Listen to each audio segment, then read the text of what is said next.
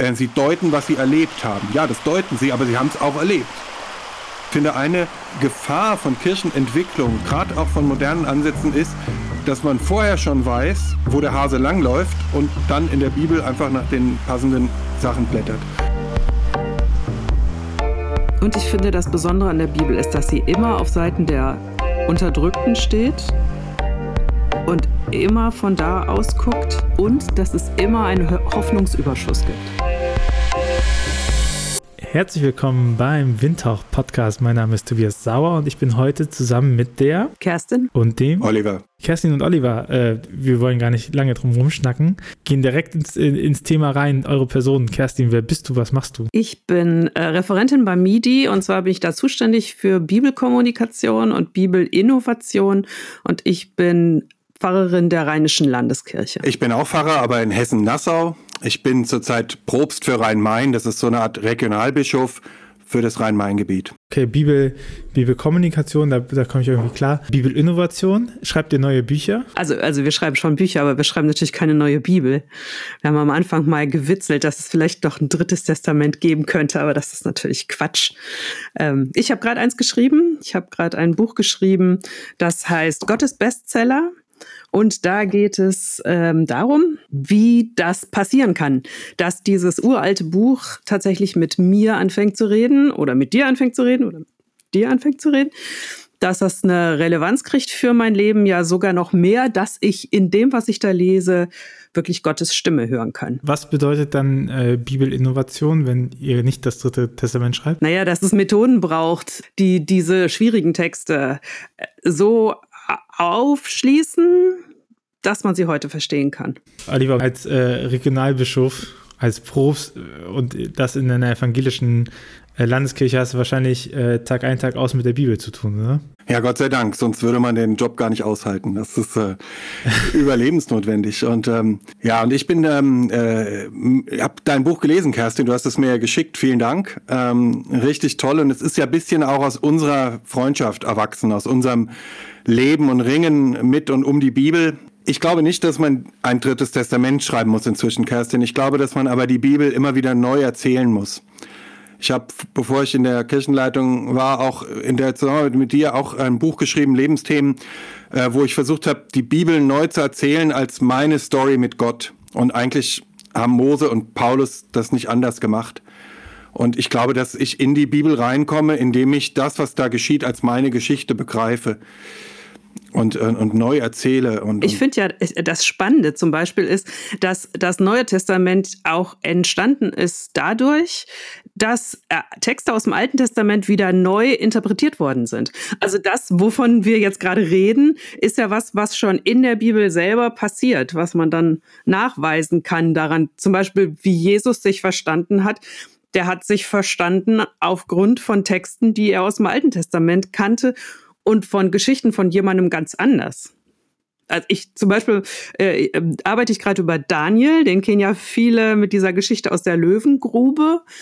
Und äh, das ist ein klassisches Beispiel dafür und, und ein ganz tolles Beispiel dafür, wie solche Geschichten zu sowas werden können wie so einer Blaupause für das eigene Leben wenn ich versuche zu verstehen, warum mir gerade passiert, was mir gerade passiert und was das mit Gott zu tun hat, dann kann das eine Hilfe sein zu gucken, wie haben das denn die Leute, zum Beispiel, wie hat es denn Daniel verstanden?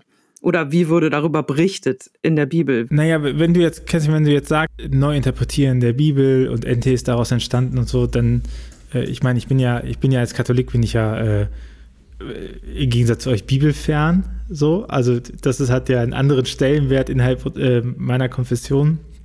Äh, und was ja auffällt, ist, dass wir ganz oft dass wir ganz oft Coverversionen machen der Bibel, ne? Also dass äh, anstatt es irgendwie neu zu interpretieren, wir ja ganz oft irgendwie das neu präsentieren, dass wir irgendwie äh, so ein bisschen Props austauschen, ne? Dann ist es nicht mehr äh, Kevin, dann ist nicht mehr Jesus aus Nazareth, sondern Kevin aus dem Plattenbau.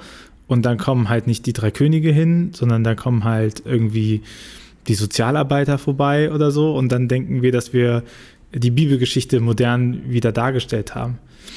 Ist es das, was du unter Bibelinnovation fasst? Nee, ich meine, das kann man natürlich auch machen. Und das ist auch mal irgendwie so, es ist so wie, dass du im Theater ein Stück von Shakespeare nimmst und dann einfach völlig anders spielst. Da kann man drüber streiten, ob man das gut findet oder schlecht.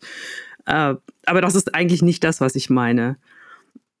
Was ich spannend finde und was ich eigentlich auch meine, ist, dass man sehr wohl die alten Texte nimmt und auch die Widerständigkeit der alten Texte und dass man da auch ringen muss, manchmal. Also das sind äh, durchaus auch schwierige Gedanken oder schwierige Formulierungen. Also das alles glatt zu bügeln, finde ich ähm, uninteressant, jetzt für mich selber. Aber äh, wenn ich dann diese alten Sachen nehme und ähm, mein Leben daneben lege und die beiden in den Diskurs oder ins, ins Gespräch miteinander bringe, dann kommt mir, also mir, jetzt rede ich wirklich von mir, dann kommt mir das manchmal so vor, als wären da Sachen geschrieben, die eins zu eins passen in mein Leben.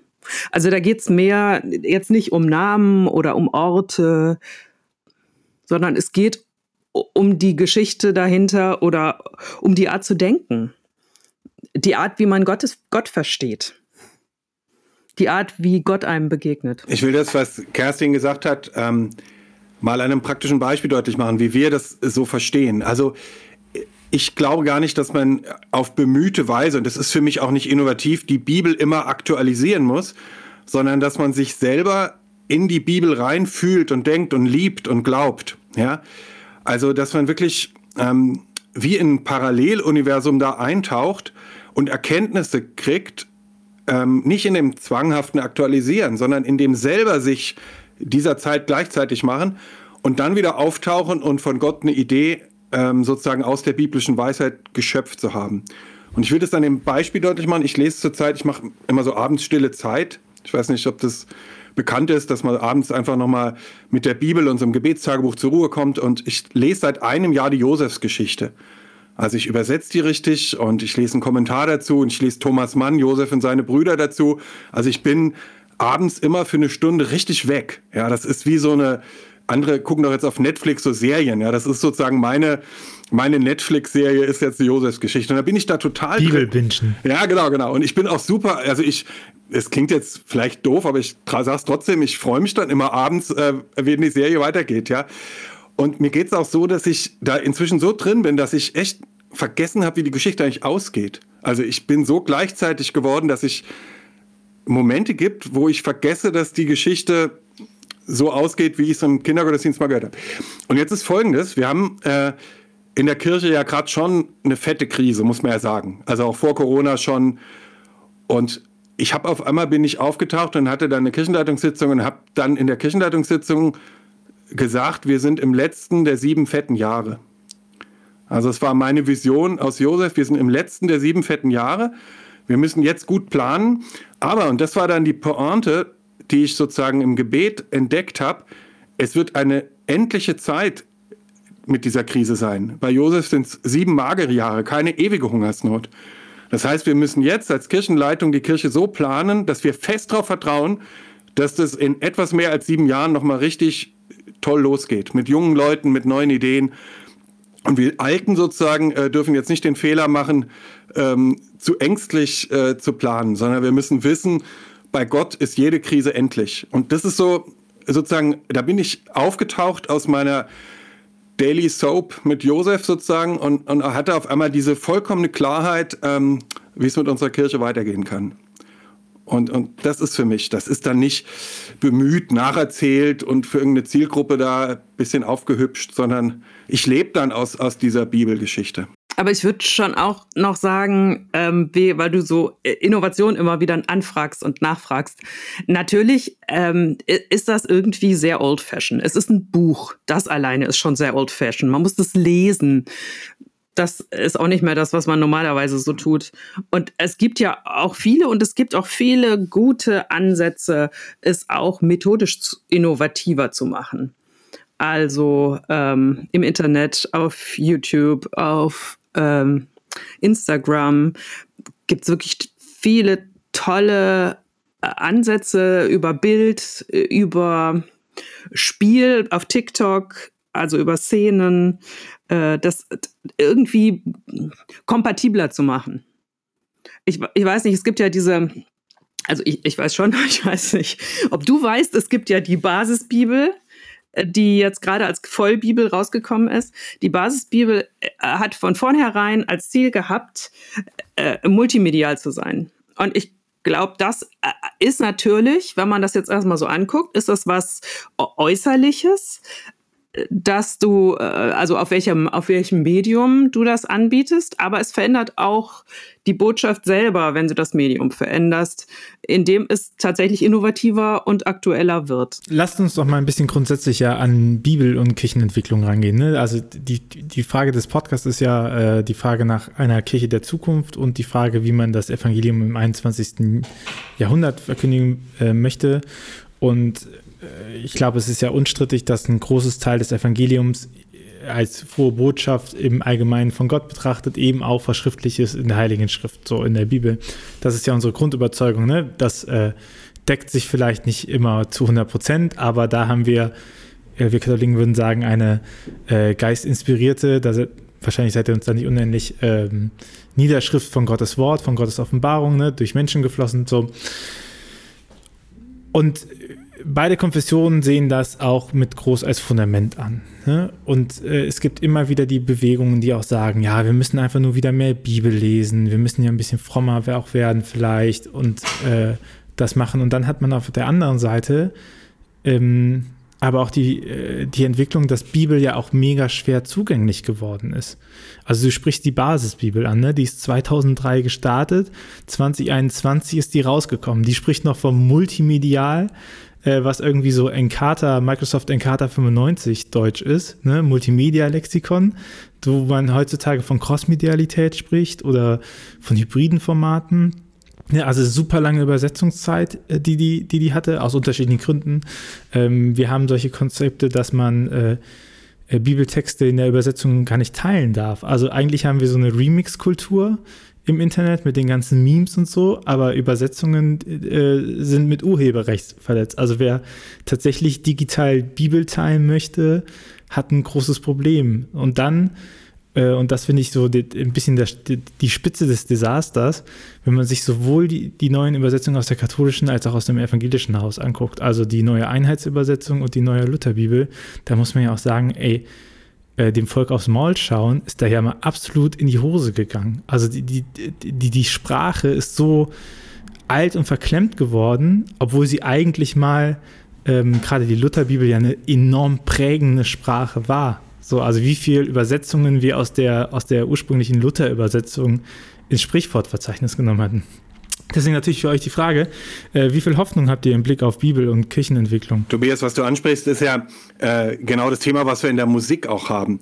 Also es so machen, wie Luther hieße, es heute neu machen und nicht das, was damals neu war, auf den Denkmalsockel heben. Ja, und mhm. du hast die Diskussion ja auch in der Kirchenmusik. Also Martin Luther war in den Bars und den Kneipen, auf den Marktplätzen und ähm, Paul Gerhardt und die, äh, also das sind oft Lieder, die waren die Hits der damaligen Zeit. Indias Freude in allem Leide, das ist ein ganz äh, anzügliches Tanzlied ja gewesen und dann halt ein neuer Text drauf und Luther hat es mit seinen Sachen auch so gemacht und so war es mit der Bibelübersetzung auch. Also es so machen wie Luther heißt ähm, eine eine Basisbibel unter Volk bringen und ähm, vielleicht jetzt schon mit der nächsten Bibel anfangen. Das ist auch, also ich, ich denke, diese Vorstellung, ähm, dass Bibelübersetzen ein blöder Prozess ist, den man schnell zum Ende bringt und dann hat man eine neue Übersetzung, das ist ja ein Irrtum. Das Übersetzen selber ist ja der Aneignungsprozess. Also ich glaube, wir sollten jetzt schon mit der nächsten Übersetzung anfangen, weil das äh, dem entspricht, was evangelisch und lutherisch und, und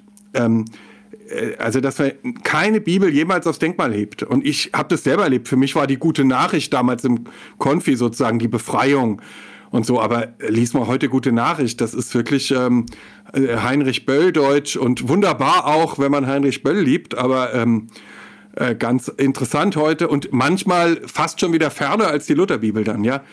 So, also das wäre mein Ding. Also da und das andere, da hast du recht mit den Rechten, das ist natürlich äh, übel und da müssen wir sehen, dass wir jetzt wie bei den Liedern ähm, äh, dass wir da äh, generell auch im Internet, also da sind ja unsere Rechtsabteilungen dran, dass wir da nicht uns selber ins Knie schießen mit, ähm, das sind ja teilweise unsere eigenen äh, Deutsche Bibelgesellschaft und so, äh, sind ja Verlage, äh, wo wir dann auch Mitspracherecht haben. Das, das kann nicht sein.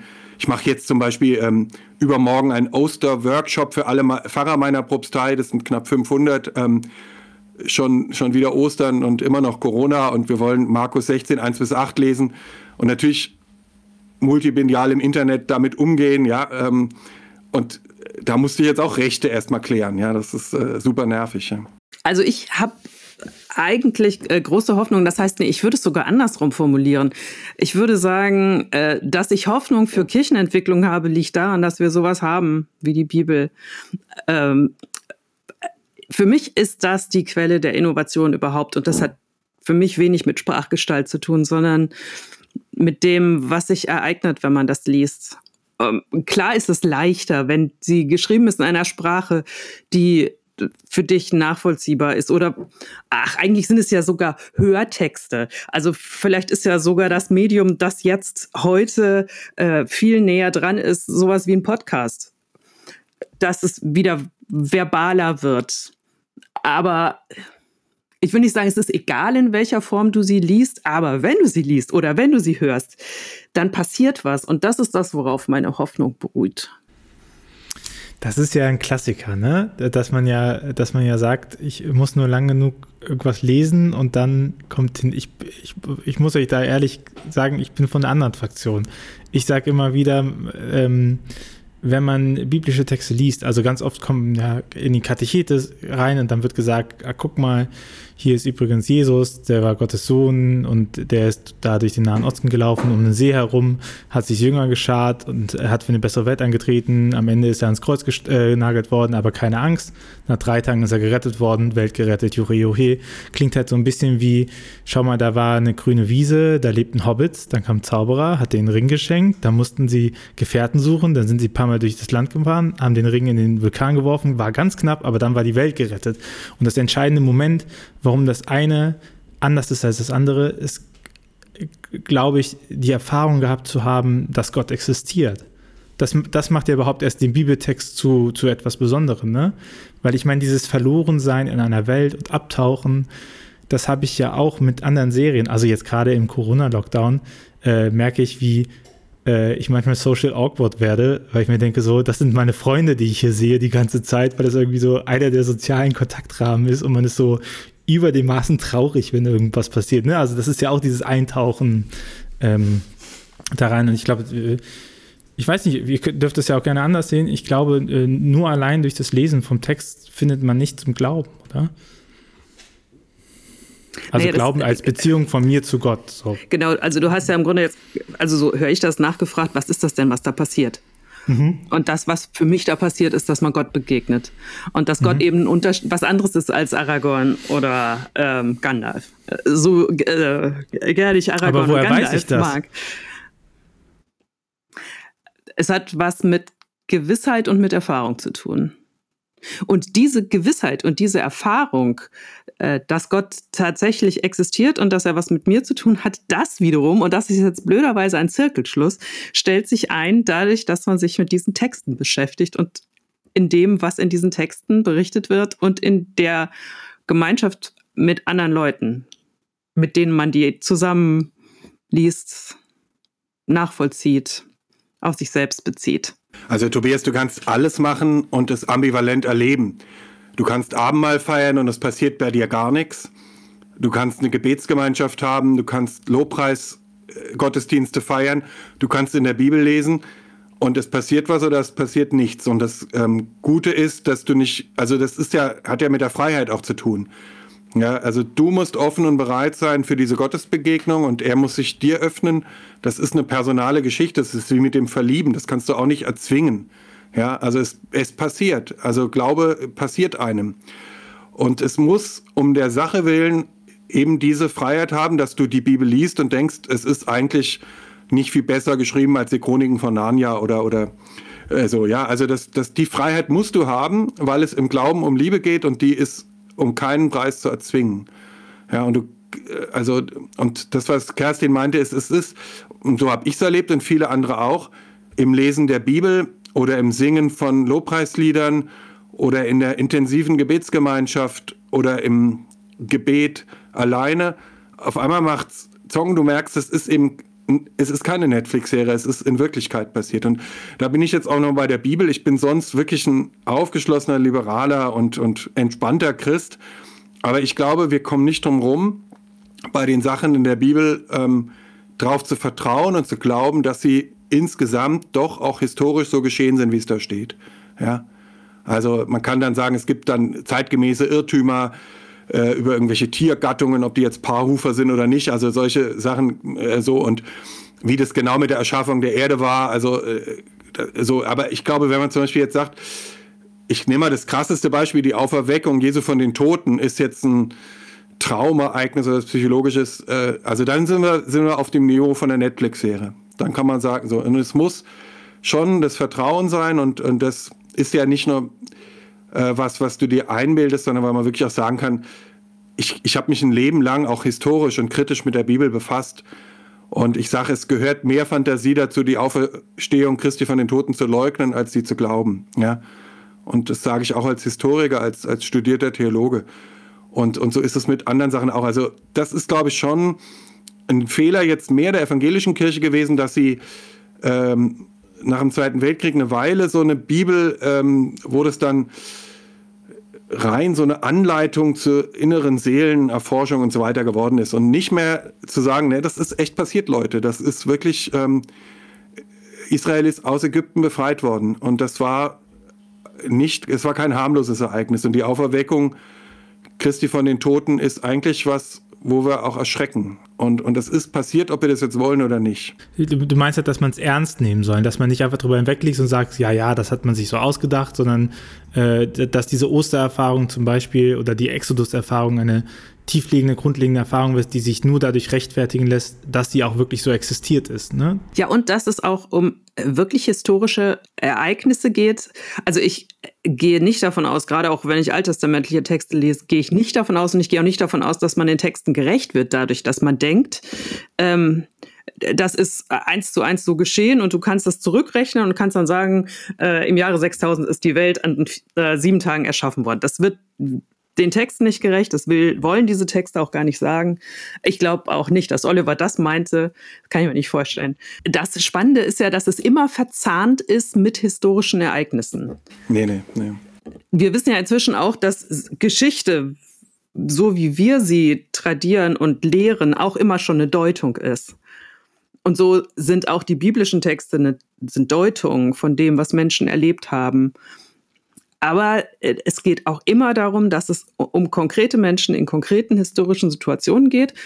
Und ich betone das so, weil das ja auch was mit uns als konkreten Menschen in unseren konkreten geschichtlichen Situationen zu tun hat. Ich meine, was man ja tatsächlich von der Bibel lernen kann, ist die, die Tatsache, dass man ähm, Sachen, die passieren, eben auf Gott hindeutet, also auf eine Transzendenz hindeutet. Ne? Das, das ist ja in der biblischen Geschichtsschreibung so das durchgehende Element, dass sie sagen, nichts passiert dem Volk einfach so, sondern das war entweder Zorn oder Güte von Gott. Und das ist so das ähm, Element. Aber ich möchte auch noch ergänzen, ich weiß, äh, das zählt bei euch teilweise unter die Apokryphen, aber gerade diese Strömung mit Weisheitsliteratur, die reingekommen ist, ne? also eben, äh, auch Hiob, das sind ja auch ähm, Konstruktionen. Also da, da, es gibt ja die historischen Geschichtserzählungen, ne? die klassische Exodus oder auch die Jesus-Erzählungen.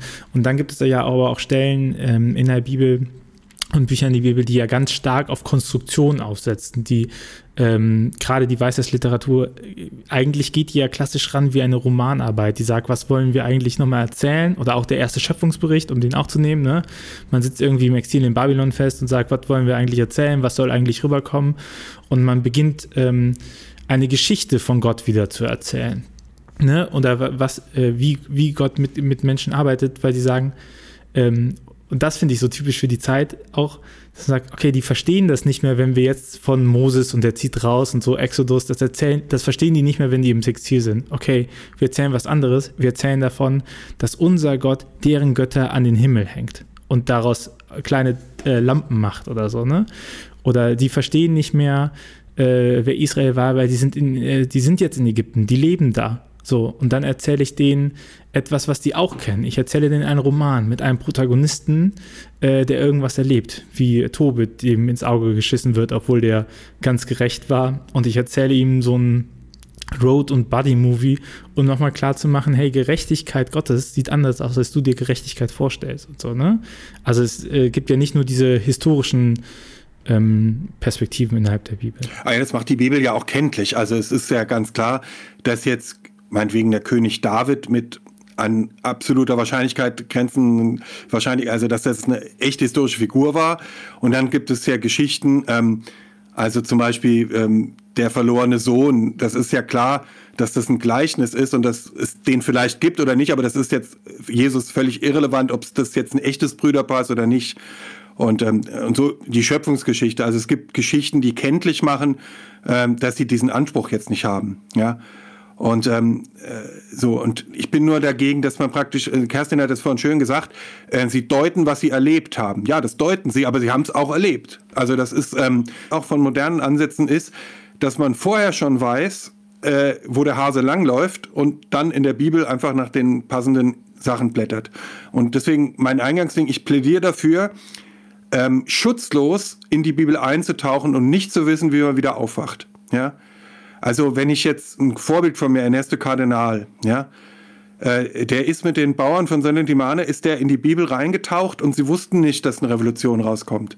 Er ist ja ein ganz starker Seelsorger auch gewesen. Also ähm, so und äh, oder ich habe eine meiner Kirchen, die Unionskirche in Idstein, äh, da ist die fast die komplette Bibel an die Decke gemalt. Das ist eine Riesenkirche, passen 1200 Leute rein ähm, und die wurde jetzt wieder restauriert und das war ein Abenteuer in diese das ist ja sozusagen damals auch modern gewesen. Was jetzt heute ein YouTube-Video wäre, war damals halt äh, die Kirchenmalerei und die spricht für sich. Und ähm, also ich plädiere dafür, dass wir nicht als auch als Moderne, auch als MIDI in Berlin, dass wir nicht wissen, was rauskommt, sondern dass wir schutzlos in die Bibel reintauchen und uns überraschen lassen. Äh, denn das ist die eine der großen Gefahren des mit der Bibel Lebens, dass man vorher schon seine Dogmatik ist vielleicht eine katholische Gefahr, ähm, dass man die Dogmatik schon fertig hat und dann in der Bibel sozusagen nach Beispielstellen sucht, ja. Aber das äh, machen andere auch. Also ich, äh, das ist ja so dieses, die, und das darf nicht sein. Ich, ich bin, also ich finde, man bleibt dann auch jung, wenn man sozusagen immer wieder sagt, wow, das steht da auch, ja. Es stimmt. Äh, sie nehmen auch die äh, Ideen und die Bilder und die Vorstellungen ihrer äh, Umwelt auf aber es ist auch so, dass es äh, immer wieder ein paar Geschichten sind, auf die zurückgegangen wird. Und eine davon ist halt die Exodus-Geschichte, von der du erzählt hast. Weil das offensichtlich so ein grundsätzliches Ereignis war, nicht nur im, äh, in der Geschichte von Israels, sondern in, in, der Menschheitsgeschichte, in der Geschichte vieler Menschen. Dieses ähm, Gefangensein, in die Freiheit gerufen sein, ausziehen, zu neuen Möglichkeiten aufbrechen. Und äh, dass diese Geschichte das aushält, dass man sie dann über ja schon 4000 Jahre immer wieder auf neue Situationen nicht nur anwendet, sondern dass sie Kraft gibt für diese neue Situation, dass, dass sie Leute inspiriert, aufzubrechen und Neues zu wagen. Und dass sie auch Kriterien an die Hand gibt, jetzt nicht im Sinne von einer Checkliste, aber von dem, äh, so einem, einem emotionalen sich Gott ausliefern und aus dieser Begegnung mit Gott die, den Mut, aber auch die Perspektive zu kriegen, wo soll es denn hingehen. Das finde ich einfach großartig an biblischen Texten. Ja, und ich meine, das ist ja auch diese Kraft, die Bibel hat mit diesem Eintauchen und sich überraschen lassen. Das kommt ja auch daher, dass die, äh, dass die Bibel ja auch vielschichtig ist. Also ne, eine konstituierende Geschichte für, die, für das Judentum ist die Exodus-Geschichte. So, während aber eine konstituierende Geschichte äh, für das Christentum viel stärker die Schöpfungsmythos ist, ne? Oder für, äh, jetzt äh, auf den Katholizismus ist viel stärker die Betonung auf der Erbsünde und auf der Freiheit des Menschen, so dass es da viel stärker ein konstituierendes Element. Und äh, also die Katholiken seit Augustinus finden das schon ganz nice. Ähm, ne? Und dann natürlich äh, die Geschichte, die er mitgenommen hat, dass, dass natürlich die Kontrast von Erbsünde zur Erlösung aufgezogen wird. Und ich glaube, das ist eine Stärke ähm, äh, der Bibel, weil es ja auch eine grundsätzliche Annahme der Welt aufmacht, dass es eben nicht die Wahrheit gibt und dass ja die ganzen Geschichten, die in der Bibel erzählt werden, ja immer wieder versuchen, einen Fragment und Ausblick auf die Wahrheit zu geben und zu sagen, hey, pass mal auf, wir erklären euch das jetzt mal mit der Geschichte Israel. Wir erklären euch das jetzt mal mit der, äh, mit der Schöpfung der Welt. Wir erklären euch das jetzt mal in einem Brief, in einem Psalm, in Klagen, in Lebenssituationen. Und immer dieses Zirkeln um die Wahrheit ist, ne, was man dann so ein bisschen mit der Hellenisierung vielleicht vergessen hat, äh, dass es um Zirkel um die Wahrheit geht und man gerne die Wahrheit hätte. Aber das ähm, macht das ja jetzt auch zu so einem großen Pool, wo man überhaupt erst eintauchen kann. Ne? Ich glaube, äh, ich habe, äh, ich kann das immer besser mit Geschichten machen. Also ich, äh, ich spiele Wasserball immer noch, ja. Und wir fahren mit unserer Mannschaft immer zu so Turnieren und in einem Turnier sind wir immer in einem Hotel, wo, wo auf den Hotelzimmern Bibeln rumliegen. Und da gibt's einen Kumpel, der hat mit Kirche und Gott gar nichts am Hut, aber ich weiß nicht, was den geritten hat. Der ist über Jahre lang, wie wir da hingefahren sind, hat der jedes Mal nachts ähm, ein anderes biblisches Buch gelesen. Also Prophet Hosea ist ja jetzt keine einfache Kost, die Apostelgeschichte, wenn man jetzt nicht die Zusammenhänge kennt, auch in Phasen. Aber der sagt das Erschreckendes, ich habe das alles sofort verstanden. Ja, also äh, das ist manchmal auch, dass wir Kirchenfunktionäre da so eine so ein, so ein Reisberg um das Schlaraffenland bauen und, und sagen, das, und das war jetzt irgendeine Einheitsübersetzung, weißt du, Tobias, das war jetzt auch nicht äh, so ganz up to date, aber der hat das alles verstanden. Ja, der hat äh, so. Und, und das finde ich, äh, und das merke ich auch von Unionskirche, wenn du da reingehst, diese Bibelbilder, die flashen dich an, ja. Jetzt gerade, wo es die restauriert ist, du, da, da stehen Leute aus aller Herren Länder und gucken an die Decke und, und kommen aus den Stories nicht mehr raus. Und äh, so, also das glaube ich, darf man auch nicht unterschätzen, dass die Bibel auch eine Kraft äh, aus sich selber heraus hat. Wenn wir sie sprechen lassen, und wenn ich das noch anfügen darf nochmal, ähm, also weil du vorhin nochmal sagst, äh, Kirchenentwicklung und Bibel lesen. Also ich merke, wir haben zurzeit äh, in der Kirchenentwicklungsdebatte haben wir doch schon oft fertige Bilder. Also die eine sagen, die Ortsgemeinde ist nach wie vor die Zukunft. Die anderen denken eher an funktionale Dienste. Wieder andere bringen Fresh X ins Spiel und das ist alles gut, da diskutiere ich gerne mit. Aber ich hatte jetzt ähm, nach den Sommerferien so einen Workshop mit so einer informellen Gruppe, wo wir sozusagen aus dem Bibellesen raus äh, praktisch mit so Nullpunkt-Szenarien nochmal gedacht haben, äh, wie müsste eine Kirche nach der Bibel aussehen. Und wir kamen auf völlig andere Modelle. Also Modelle, wo wir sagen, das, das geht doch gar nicht. Und jetzt sind wir da am Weiterdenken. Ich sage mal ein Beispiel, die Wandermissionare. Also die ersten Jesus-Jünger waren Wanderprediger, ja, und die haben wir, haben uns da reingefuchst. Die Bergpredigt, das sind Wanderprediger. Ähm, dann kamen wir auf Klöster auf einmal. Wir haben die evangelischen, wir haben die Klöster vergessen, ja. Ähm, und wir kamen auf die Hausgemeinden, aber jetzt nicht einfach als Hauskreise einer Kirche, sondern als eigenständige Form von Kirche. Und das heißt, diese drei Modelle, das Kloster, der Wanderprediger, die Wanderpredigerin und die Hausgemeinde, das kam aus dem Eintauchen in die Bibel und das war auf einmal quer zur kirchenpolitischen Diskussion. Ja. Ich würde gerne auch noch was sagen zu dem, Tobias, was du gerade gesagt hast, weil ich finde, du hast eine grundsätzliche Geschichte vergessen, die äh, ich sagen würde, die Geschichte natürlich fürs Christentum ist. Ähm, und das ist die von Jesus Christus. Äh, und so wie du es gerade erzählt hast, ähm, ist es ungeheuer berechenbar. So habe ich früher auch Bibellesen erlebt es war eigentlich immer klar, worum es geht. Egal, was für einen Text du gelesen hast, zum Schluss kam das Kreuz raus und dann die äh, Auferstehung und dann war gut und du hättest auch gar nicht lesen müssen, weil es war sowieso schon klar, was rauskommt. Und das äh, ist dann das klassische Eichhörnchen ähm, und da braucht man das auch nicht mehr. Und jetzt, wo ich äh, über einen langen Prozess gelernt habe, sehr viel tiefer in die Texte einzutauchen, entdecke ich, dass es überhaupt nicht mehr überall drin ist, aber vor allen Dingen, dass es überhaupt nicht langweilig ist, sondern wirklich unsere Geschichte nacherzählt. Nicht im Sinne von ähm, für unsere Sünden gestorben, aber im Sinne, im, im Sinne dieses, dieser Erfahrung, in der wir auch kirchlich gerade drin stecken, dass äh, es das Kreuz bedarf, um zur Auferstehung zu kommen und dass sich etwas ereignet im Scheitern, dass neues Leben entsteht. Und wenn du die Geschichte so hörst und, und, und so interpretierst, äh, dann kriegt die plötzlich auch eine Kraft und einen Drive. Ähm, wobei ich wohl auch weiß, man kann das wahrscheinlich auch sehr weltlich sagen. Äh, Aber spricht es denn dagegen? Also, wenn auch andere Menschen, auch außerhalb der Kirche, die gleiche Erfahrung machen, könnte das ja auch dafür sprechen, dass sie auch eine Gotteserfahrung machen. Weil Gott eben einfach auch drin ist in dieser Welt. Ähm, ja, ich bin, ich bin fest davon überzeugt. Ich glaube, ähm, der Weg zu, zu Gott ist nicht abhängig von Kirche und Christen.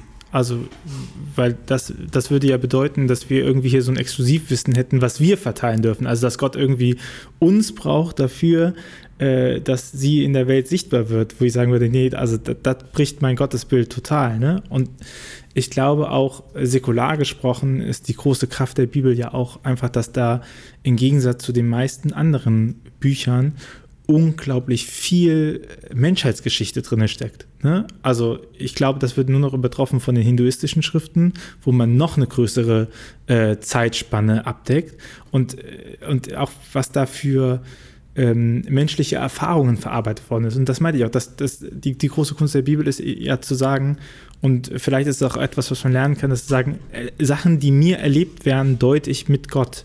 So anstatt einfach nur eine Geschichtsschreibung zu machen, anstatt einfach nur zu sagen, das ist jetzt ein netter Roman über Freundschaft oder so, immer wieder das mit einzuweben. Und das macht es ja zu einer äh, Heiligen Schrift immer wieder mit einzuweben, äh, was lerne ich in dieser Geschichte, in, in, in die, mit, mit dieser Geschichte über das, was Gott dem Menschen offenbaren möchte. Immer fort und immer zu. Ne? Und ich finde, das Besondere an der Bibel ist, dass sie immer auf Seiten der Unterdrückten steht und immer von da aus guckt und dass es immer einen Hoffnungsüberschuss gibt. Und zwar ohne eine billige Vertröstung. Genau, Kerstin, das, also bis in die jüngste Vergangenheit ist die Bibel die einzige kleine Leute-Literatur, die wir überhaupt haben.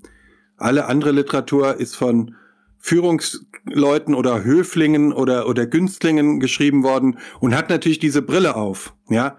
Also ich lese gerne Goethe, aber Goethe war natürlich staatstragend und systemrelevant, ja. Und so hat er auch geschrieben. Auch in den Leiden des jungen Werther. Das sind immer Luxussorgen. Aber die Sorgen von Abraham und von Jakob, die nach Ägypten ziehen, weil sie am Verhungern sind und, und ähm, Hiob und so weiter, das sind ganz andere Menschen, die da zu Wort kommen. Ja.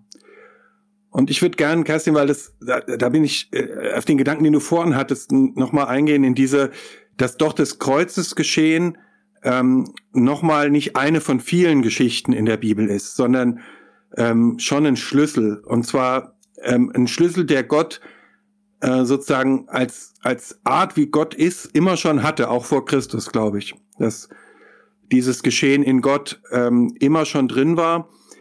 Und ich, ich habe gestern Nachmittag mit meinen Dekanen was Seltsames erlebt. Wir hatten eine Dienstbesprechung wo es darum ging, wie wir dieses Jahr Ostern technisch machen. Hygienebedingungen, steigende Inzidenzwerte, äh, Open Air, hybride Formen und so weiter und so fort. Und auf einmal waren wir in einer theologischen Debatte drin.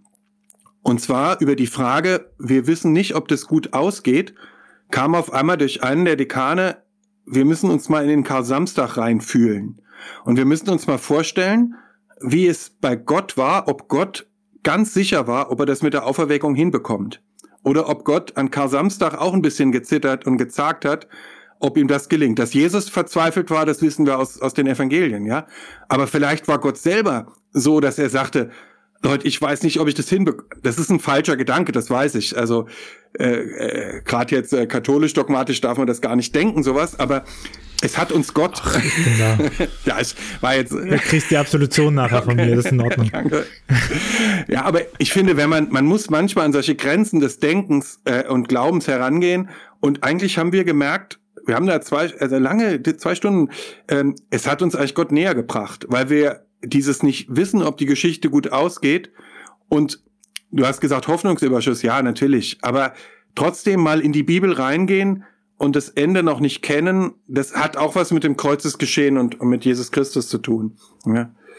Und das war interessant, wie auf einmal durch die Bibel oder durch solches Nachdenken eine Fun wir waren ja Kirchenfunktionäre, wir müssen ja jetzt verantwortlich entscheiden, wie wir im Rhein-Main-Gebiet da nicht durch Gottesdienste noch die Inzidenzwerte und so weiter. Das war eigentlich eine kirchenpolitische Debatte. Und auf einmal waren wir im Herzen Gottes am Kar-Samstag, ja. Und ähm, das finde ich die kostbaren Momente, ja ich glaube, das Krasse ist ja auch an der Bibel, ähm, dass sie ja recht radikal ist, weil sie für sich stehen kann. Und ich, ich glaube, diese, die meisten Bewegungen äh, in der Arbeit mit der Bibel versuchen ja auch immer die Vereinnahmung. Ne? Also egal von welcher Konfession. Also du sprichst die Dogmatik an. Ne? Theoretisch müsste sich auch unsere Dogmatik ähm, richtet sich an die Offenbarung. Wir halten neben der Heiligen Schrift eben noch die Tradition hoch, äh, dass wir sagen, äh, äh, Gott hat nicht aufgehört, nachdem die Bibel kanonisiert wurde, mit uns zu sprechen. Und deswegen gucken wir mal, was sonst noch so in der Welt passiert. Das macht ihr natürlich auch, aber äh, bei uns ist das, äh, ist das Lehramt entscheidend. Theoretisch, ja. Manche sagen auch böser Zeitgeist. Aber äh, theoretisch gucken wir ja auf das, was noch heute passiert. Hm. Und äh, dann gibt es die Strömungen, die halt sagen, ja, ja, du musst in der Bibel lesen, aber ich sage dir nochmal, welche Stellen wichtig sind. Ne? Übrigens, die hier mit diesen Männer sollen nicht beischlafbeinen, das meint übrigens Sex und das meint, äh, mach die mal weg. So, oder hier mit Leben ist wichtig, das heißt, du darfst auf gar keinen Fall das und das machen. Oder ähm, auch zu sagen, naja, wir machen Bibel zur Hochkultur, wir machen Reformationsjubiläum mit einer äh, Übersetzung, die keiner mehr versteht, außer man geht auch gerne ins Leibniz-Oratorium. Und ne, also es gibt immer diese vereinnahmenden Bewegungen äh, der, der, Bibel und sie äh, widerspricht dem, weil, es, weil er eben nicht ein Strang durch ist. Es gibt nicht, es gibt keine Story in der Bibel außer die Tatsache, dass Gott Beziehungen mit Menschen sucht. Ne? Und das wird in so vielen äh, kleinen Fragmenten und aus so vielen Perspektiven gemacht, ähm, dass ich glaube, dass es auch äh, sehr vermessen ist, davon zu reden, dass man die Bibel verstanden hätte. Ne? Und äh, was ich, äh, äh also was mir gerade einfällt bei dem, was du gerade gesagt hast, äh, was ich so spannend finde an der Bibel, ist, dass sie ja in sich schon fast auch selber heretisch ist. Ich weiß noch, als wir uns äh, intensiver mit, der, mit dem Deuteronomium beschäftigt haben und uns so gerieben haben an diesen furchtbar äh, brutalen Texten und uns gefragt haben, was, was soll denn das? warum stehen die da? kam irgendwann die Erkenntnis, dass die Leute, die das geschrieben haben, sich geweigert haben, irgendeinen Aspekt ihres Lebens nicht mit Gott in Verbindung zu bringen und dann lieber, also sind lieber an die Grenze gegangen, Sachen über Gott zu sagen, die man eigentlich nicht sagen darf, als äh, sagen zu müssen, äh, das hat jetzt nichts mehr mit Gott zu tun. Das zum Beispiel finde ich total spannend. So radikal bin ich, glaube ich, selten selber in meinem eigenen Leben. Es ist dann eher so, dass ich denke, okay, das ist jetzt was, äh, na gut, das hat jetzt vielleicht nichts mit Gott zu tun, aber wenn man die Bibel ernst nimmt, da müsste man an der Stelle eigentlich nicht klein beigeben, sondern weiterfragen und sagen, was hat das denn jetzt mit dir zu tun? Hier, das steht doch voll gegen alles, was ich jemals in der Bibel gelesen habe. Warum ist denn das jetzt so? Und du hast ja auch äh, ähm, unterschiedliche Polen. Und dann heißt es auf der einen Seite, nee, ihr braucht keinen Tempel mehr und äh, ab jetzt hat euch, äh, sind die Gesetze ins Herz geschrieben. Und auf der anderen Seite heißt die ganze Zeit, bau den Tempel wieder auf, bau den Tempel wieder auf. Und dann heißt bei Jesus wieder, nach drei Tagen reiß, ich den, äh, reiß den Tempel ein, ich baue ihn nach drei Tagen wieder auf. Also, ne, es gibt nicht es gibt nicht so diese eine Strömung, sondern und, und, und das, das ist ja Ausdruck von so viel Lebenswahrheit, dass es ja auch nicht eine Strömung gibt, ne? dass es auch nicht einen Weg zu Gott gibt und so. Und ich meine, wir als Christen gucken natürlich auf die Bibel drauf und sagen, ähm, äh, die Inkarnation und die Auferstehung Jesu Christi ist das konstituierende Element der Heiligen Schrift und der Schlüssel zum Lesen. Ne? Und ich finde es dabei aber auch wichtig, ähm, nochmal, und das war für mich so ein Aha-Erlebnis, als ich Hebräisch hatte, äh, dass für das Judentum Schöpfung total irrelevant erstmal ist, weil das konstituierende Element für das Judentum viel stärker dieser Exodus-Gedanke ist. Ne? Und so, und wie, und was, was ist nochmal auch für ähm, eine andere Lesebrille hat, wenn man die Geschichte mit Exodus liest und auch wenn man das Neue Testament mit Exodus im Hintergrund liest und eben nicht mit Schöpfung und eben nicht mit Wahrheit und nicht mit Segen, sondern mit, ähm, mit Ausbrechen und Rauslaufen und, und äh, Systeme kaputt machen und gerettet werden müssen und so. Ne?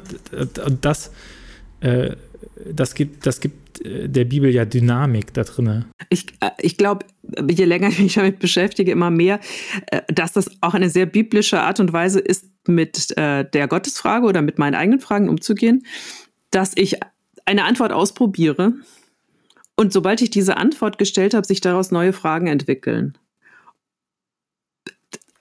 um wieder bei einem Beispiel zu sein, jetzt bei äh, Daniel, bei Daniel gibt es diese Behauptung, äh, Gott setzt Könige ein und er setzt Könige ab.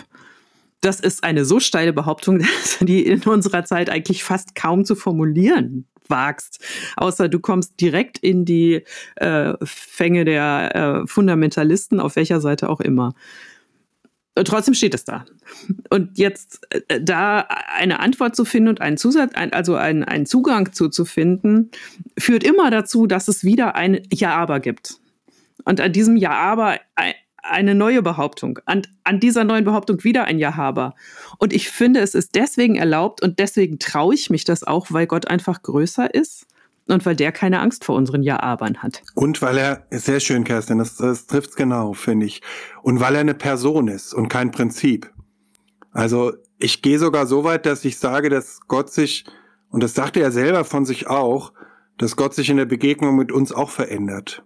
Und ähm, also diese Geschichte mit Sodom und Gomorra und, und dieses Ringen mit Gott und Gott abbringen von irgendwas und also als ich dieses Buch Lebensthemen geschrieben habe, ich wollte das als Biografie Gottes schreiben. Also wirklich von den ersten Spuren, die wir von ihm wissen, äh, die bei den Abraham, Isaac und Jakob liegen, bei diesen Halbnomaden in Palästina und so weiter, ähm, bis zur Apokalypse. Also man kann auch sagen, dass Gott sich verändert. Und dann kann es, und dann ist die Bibel unsere Korrespondenz mit diesem Gott, der ein Werdender ist, wie es ein Systematiker mal gesagt hat. Gottes Sein ist im Werden, ja. Und, ähm, und das finde ich toll, wenn sich ein Gegenüber bereit ist, also wenn Gott selber bereit ist, sich in der Beziehung mit mir auch äh, zu verändern und, und, und so. Also, und insofern ist die Bibel sozusagen einfach eine Dokumentation dessen, wie Menschen diese Kommunikation mit dieser Person Gott in ihrer Dreifaltigkeit geführt hat. Ja, und das, das ist das Spannende. Und dann bedeutet Bibellesen in diese, bedeutet ja, so Tobias, wie du vorhin gesagt hast, ja, äh, dass wir nicht alte Texte irgendwie so, sondern dass wir in diese Kommunikation einsteigen, dass das sozusagen eine Sprechübung fürs Gebet ist, ja, oder für, also aber ein immerwährendes Gebet, was ich auch, wenn ich jetzt, ähm, äh, keine Ahnung, wenn ich jetzt mit Kumpels zusammen bin, also dass man einfach immer äh, in dieses Gefühl, dass Gott der Dritte im Bunde ist, dass der anwesend ist, hinein sich glaubt, ja. Und äh, Kerstin, du hast auch gesagt, es gibt keinen Bereich, äh, wo Gott nicht dabei ist, ja. Und das ist provokant, weil wir Kirche bedeutet qua Definition, Gott irgendwo einzusperren. Also Kirche hat den starken Hang, äh, Orte zu benennen, wo Gott angeblich mehr ist, ja. Und das ist eine Gefahr für Kirche, wenn ich sage, nee, Leute, er ist überall, ja. Äh, das gibt so eine, weil man, sie, ja, geschenkt, natürlich, klar. Also. Nee, finde ich überhaupt ja, ja. nicht. Also ich finde, das ist, äh, das ist auch was, was gerade, was ich gerade auch aus der Bibel lerne. Nicht mehr Gott Schrägstrich er zu sagen. Sternchen kann man jetzt irgendwie schlecht sagen und ich finde bei Gott Sternchen noch irgendwie unangemessen. Aber trotzdem ist das schwierig, äh, das Personalpronomen zu nehmen. Oder, äh, ich, oder abwechselnd, ja. Genau. Ja, so, ich finde, das ist ja eigentlich ja genau das, was du gesagt hast, Oliver. Kirche hat immer den, äh, den Drang, Gott einzusperren. So, und das ist ja, glaube ich, auch mit den Bildern, ne? Also, ich glaube, die, die wenigsten Leute äh, reflektierte Theologen würden jetzt sagen, äh, dass Gott mit der angesprochen wird, das hat was mit äh, seiner Geschlechtlichkeit zu tun. Ne? Ähm, und trotzdem ist es so, äh, dass wir das sehr oft äh, historisch propagiert haben, unbewusst, ne? dass, dass Gott eben all das vereint, was man unter männliche Stärke irgendwie so setzt, so patriarchal, und dass das eben aufbricht. Und dann ist ja genau wieder das, dass wenn man in die Bibel guckt und man selbst in diesem uralten Text, der in patriarchalen Strukturen geschrieben worden ist, wo man ja jetzt auch kein großer Feminist sein muss, um das anzuerkennen. Ne? Und selbst in diesem Text ähm, wird Gott unter Mutter auch mitgefasst. Ne? Und selbst in diesem Text ähm, hat man die Attribute durch und äh, dass, dass, dass es zürnt und liebt. So. Genau, und, und gebärt, was ja nun tatsächlich. wenn du so willst, was sehr weibliches ist. Absolut, oder auch, auch die Schöpfungskraft oder sowas. Das ist, sind ja auch Attribute, die, äh, die meistens nicht Männern zugeschrieben wird, ne? Äh, besonders kreativ und besonders schöpferisch zu sein. So. Und damit beginnt unser Kanon aber der Bibel. Ich würde sogar noch einen Schritt weitergehen. Ich habe vorhin Geschenk gesagt, nicht weil ich es ähm, nicht wichtig finde, sondern weil es etwas ist, worüber man mit mir nicht streiten muss. Also ich sehe das total ein. Aber es wird sicher noch ein paar Jahre dauern, bis es in meinem Sprachgebrauch fließend ähm, drin ist. Ich würde noch einen Schritt weitergehen und sagen, vielleicht sogar das bipolare Geschlechtsdenken, was Gott betrifft, aufgeben. Also, dass er sagt, er ist ähm, nicht auch ein bisschen weiblich oder auch ein bisschen männlich, sondern er äh, integriert alles, was wir unter diesem ähm, äh, wo wir da sozusagen in, in Schubladen und, und, und sowas denken, äh, das integriert er in seiner göttlichen Person. Ja. Also ich würde auch Menschen, die ähm, sich ihres Geschlechtes nicht sicher sind oder die das sich gar nicht festlegen möchten, die möchte jetzt durch so eine Mann-Frau-Bipolarität jetzt auch nicht aus einer Gottesbeziehung ausschließen. Also und das finde ich wichtig, gerade weil also wir ja merken auch aktuell in der Diskussion, also jetzt gerade wieder was die Segnung homosexueller Menschen betrifft, also das ist ein irre weiter Weg noch und aber genau da auch wieder, das was ich gesagt habe, das Radikale an der Bibel und auch eigentlich das Radikale an der Tradition und an der äh, also die Offenbarung Gottes ernst zu nehmen, ist ja, dass sie sich nicht verzwecken lässt und dass es eben nicht ähm, also um, um Gottes Wahrheit eins zu eins erfahren, müssten wir Gottes Verstand haben. So, und, und das haben wir alle nicht. Und deswegen ist es immer ein Zirkel um die Wahrheit. Und mir hilft es total, sich nochmal bewusst zu machen, äh, dass für Gott spielt ja keine Zeitlichkeit eine Rolle. Also bei Gott existiert keine Zeit. Das ist klassische philosophische äh, Gedankenkonstruktion. Die Prozesstheologen würden das anders sehen, Prozesstheologinnen. Ähm, und das bedeutet auch, dass die Offenbarung Gottes sich nicht geändert hat. Also das, was Gott offenbart, das ist ja auch das, was du gesagt hast mit dem äh, äh, Jesus, so, Jesus als Sohn war schon immer angelegt da drin. Ne? Also ähm, es gibt, mir würde es schwerfallen, davon auszugehen, dass Gott sich ändert. Aber was sich ändert, ist die Art, sind wir und die Art und Weise, wie wir es klar bekommen. Also es ist ein Unterschied, ob als meine Tochter noch zwei war und ich versuche ihr was zu erklären oder ob sie jetzt fünf ist und ich versuche ihr was zu erklären. Ähm, da, da kommen ganz andere Sachen an selbst wenn man genau das Gleiche sagen möchte. Aber ne? Tobias, so. wenn ich unterbrechen darf, meine Töchter sind jetzt 23 und 25. Ich komme jetzt in die Phase, wo ich mich selber auch in der Kommunikation mit denen verändern muss. also äh, du bist noch in der Phase, wo, wo, wo sozusagen du auf die der immer gleiche Tobias bist und ähm, auf deine Tochter. Und ich merke jetzt gerade in der Genderfrage, die nehmen mich total auseinander und ähm, also äh, das ist super spannend, sich selber in der Beziehung zum Kind auch zu verändern. Und ich glaube, da können wir auch gerne verschiedener Meinung sein, das will ich gar nicht ausdiskutieren. Ich glaube tatsächlich aus meinem Gebetsleben, äh, dass Gott äh, sich auch ein Verändernder ist und das ist für mich keine Bedrohung. Also diese ich nochmal diese Kar-Samstags-Diskussion mit den Dekanen. Es gab einen, der hat aufgeschrien und hat gesagt, stopp, hört auf, ich halte das nicht mehr aus. Dass ihr jetzt behauptet, Gott hätte am Kar-Samstag nicht gewusst, ob ihm Ostern gelingt, ja. Das ist brutal. Aber ich finde, und dann haben wir weiter gerungen und, und auch fast geweint und, und gebetet und dann war halt irgendwie auf einmal klar, wir sind sozusagen, haben in Gottes Herz gefühlt und, und das hat uns dann eigentlich ähm, diesen Gott nochmal näher gebracht, als so einen, der so durch die Geschichte mit Soldatenstiefeln marschiert aufs Reich Gottes zu und, und, und äh, so, sondern das ist ein verletzlicher Typ, dieser Gott auch, ja. Dem geht das wirklich zu Herzen. Also und das finde ich, also das gibt mir eher Sicherheit, wenn ich denke, das ist kein Prinzip, sondern das ist, ist, ist eine Person. Mhm. Also ich äh, würde es auch so weit sehen, dass ich auch sagen würde, also ich würde auch sagen, dass ähm, die Tatsache, dass Gott sich dem Menschen offenbart und immer zu mit dem Menschen spricht, dass das auch seine Wirkkraft innerhalb der Welt ist. Also ich würde jetzt aufheben zu sagen, ähm, äh, Gott wirkt in, in der Welt, sie wirkt in der Welt dadurch, dass sie alles bestimmt und alles fügt, sondern eben dadurch, dass sie immer wieder versucht, äh, Leute davon zu überzeugen, dass es sinnvoll ist, ähm, äh, äh, mit ihr in Beziehung zu treten. Ne? Und dadurch die Welt, also im, im, in der, Konstitu in der ähm, Kirchenkonstitution der katholischen Kirche heißt es ja zur Errichtung des Reich Gottes. Also äh, immer wieder ein Stück weiter daran zu arbeiten, dass man hinkommt und dass es eben nicht irgendwann der jüngste Tag ist und dann ist es auf einmal da und wir mussten gar nichts dafür tun, sondern wir mussten nur irgendwie auf der richtigen Seite stehen. Und eben, aber der andere Punkt ist zu sagen, nein, doch, es ist meine Aufgabe, äh, vielleicht auch immer wieder darauf zu hören, ähm, was gerade auch von mir verlangt wird. Ne? So, und, und das höre ich natürlich immer aus meiner Situation heraus. Und äh, vor zehn Jahren habe ich Gender auch noch ganz anders gehört, als ich das jetzt höre, zum Beispiel. Ne? Und, das, und bei den Bibeltexten ja noch viel krasser. Also ähm, überlegt mal, wie, äh, wie, wie, wie oft wir über das Römische Reich reden und das Kaisertum und den Nahen Osten und wie die, ja die Völker aussehen. Und jeder, äh, im Religionsunterricht lernt man, welche Völker es wann und wann dann, und dann gab und so. Und dann denke ich, das ist ja alles schön und gut, historisch. Aber die, äh, die Frage ist doch eigentlich, äh, was ist die Baseline? Ne? Also was, und, und dann, äh, um den Zirkel nach vorne, nach hinten wieder zu schließen mit Bibelinnovation, wie, wie würde denn heute eine Geschichte aussehen? Also wie würde denn eine Weihnachtsgeschichte aussehen, wenn ich sage, die Baseline von Weihnachten ist eigentlich nicht, ähm, äh, Gott ist ja in der Krippe und da war irgendwie Maria und Josef und vielleicht hat es geschneit oder nicht und es kam Könige, sondern ich würde sagen, die Baseline von Weihnachten ist ja zu sagen, Gottes Macht ist eine ganz andere, als ihr euch das vorstellt. Ihr habt gedacht, hier kommt ein Kaiser etc., so ist es ja aufgebaut.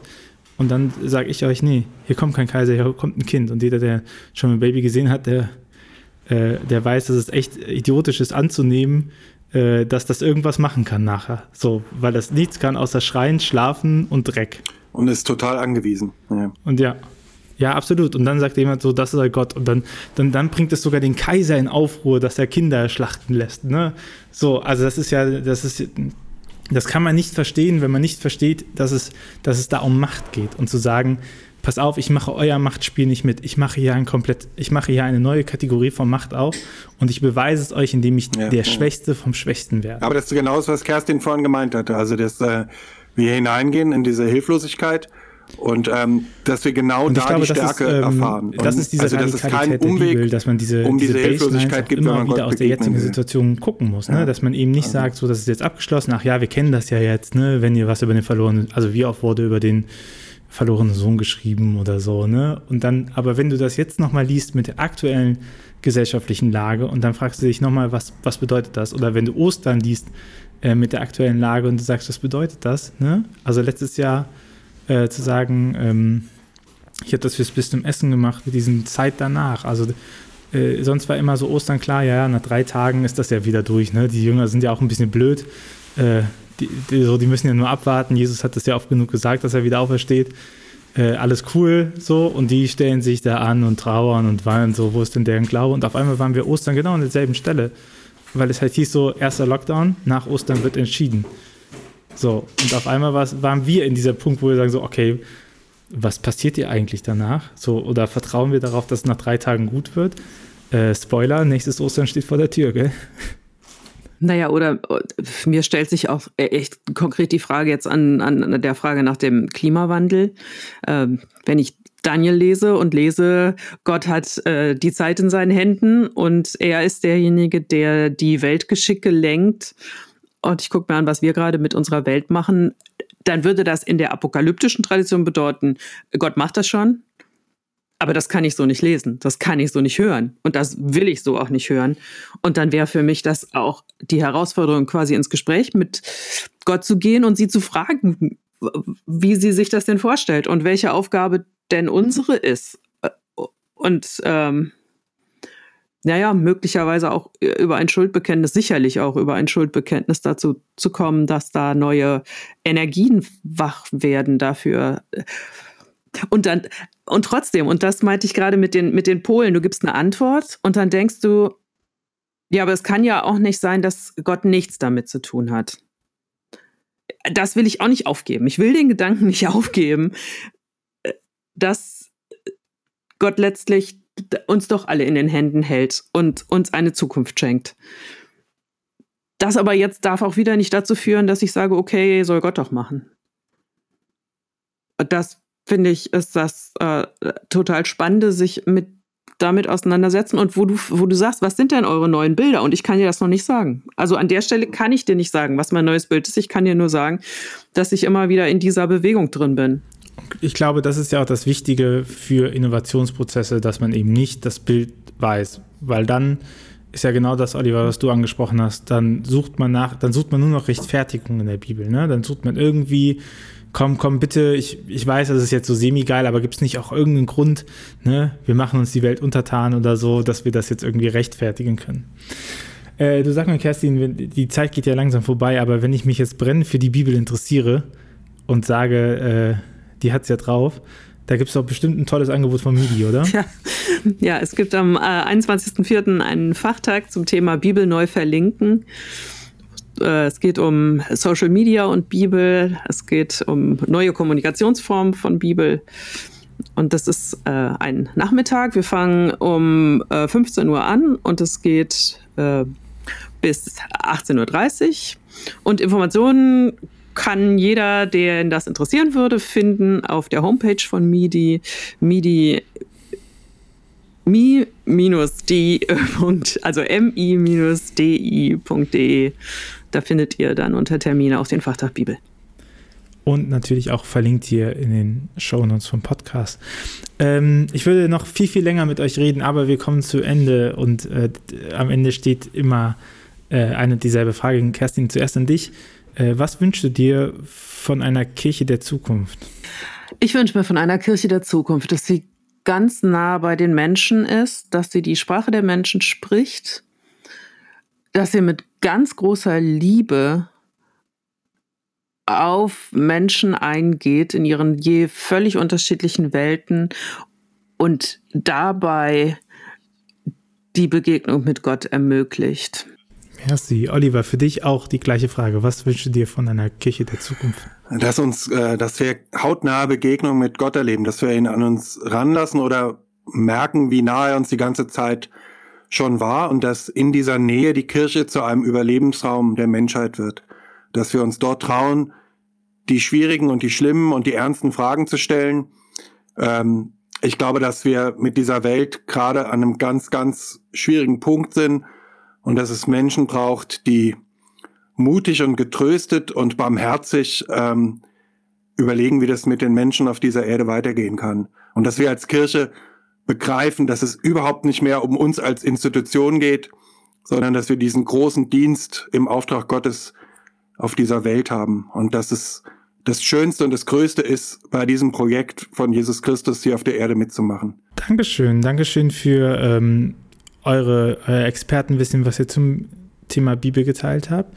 Und wenn äh, du, liebe Hörerinnen, lieber Hörer, auch diesen Podcast sehr gut findest und uns unterstützen möchtest, dann würde ich mich sehr freuen, äh, wenn du uns auf iTunes rezensierst und uns fünf Sterne gibst. Das klingt immer ein bisschen affig, aber das hilft uns enorm in der, ähm, in der Wahrnehmung. Ähm, wenn dir es nicht gefallen hat, dann schreib uns doch gerne eine Mail oder kommentier auch für alle anderen, wenn ihr noch Fragen habt zu dem Thema Bibelkomplex, ähm, ihr könnt auf die Homepage gehen, windhauch.ruach.jetzt oder ihr kommentiert in den Social Media mit dem Hashtag Windhauch Ähm, ich freue mich sehr von euch zu hören. Lieber Oliver, liebe Kerstin, danke, dass ihr heute äh, hier wart und dass wir sprechen konnten. Ja, vielen Dank.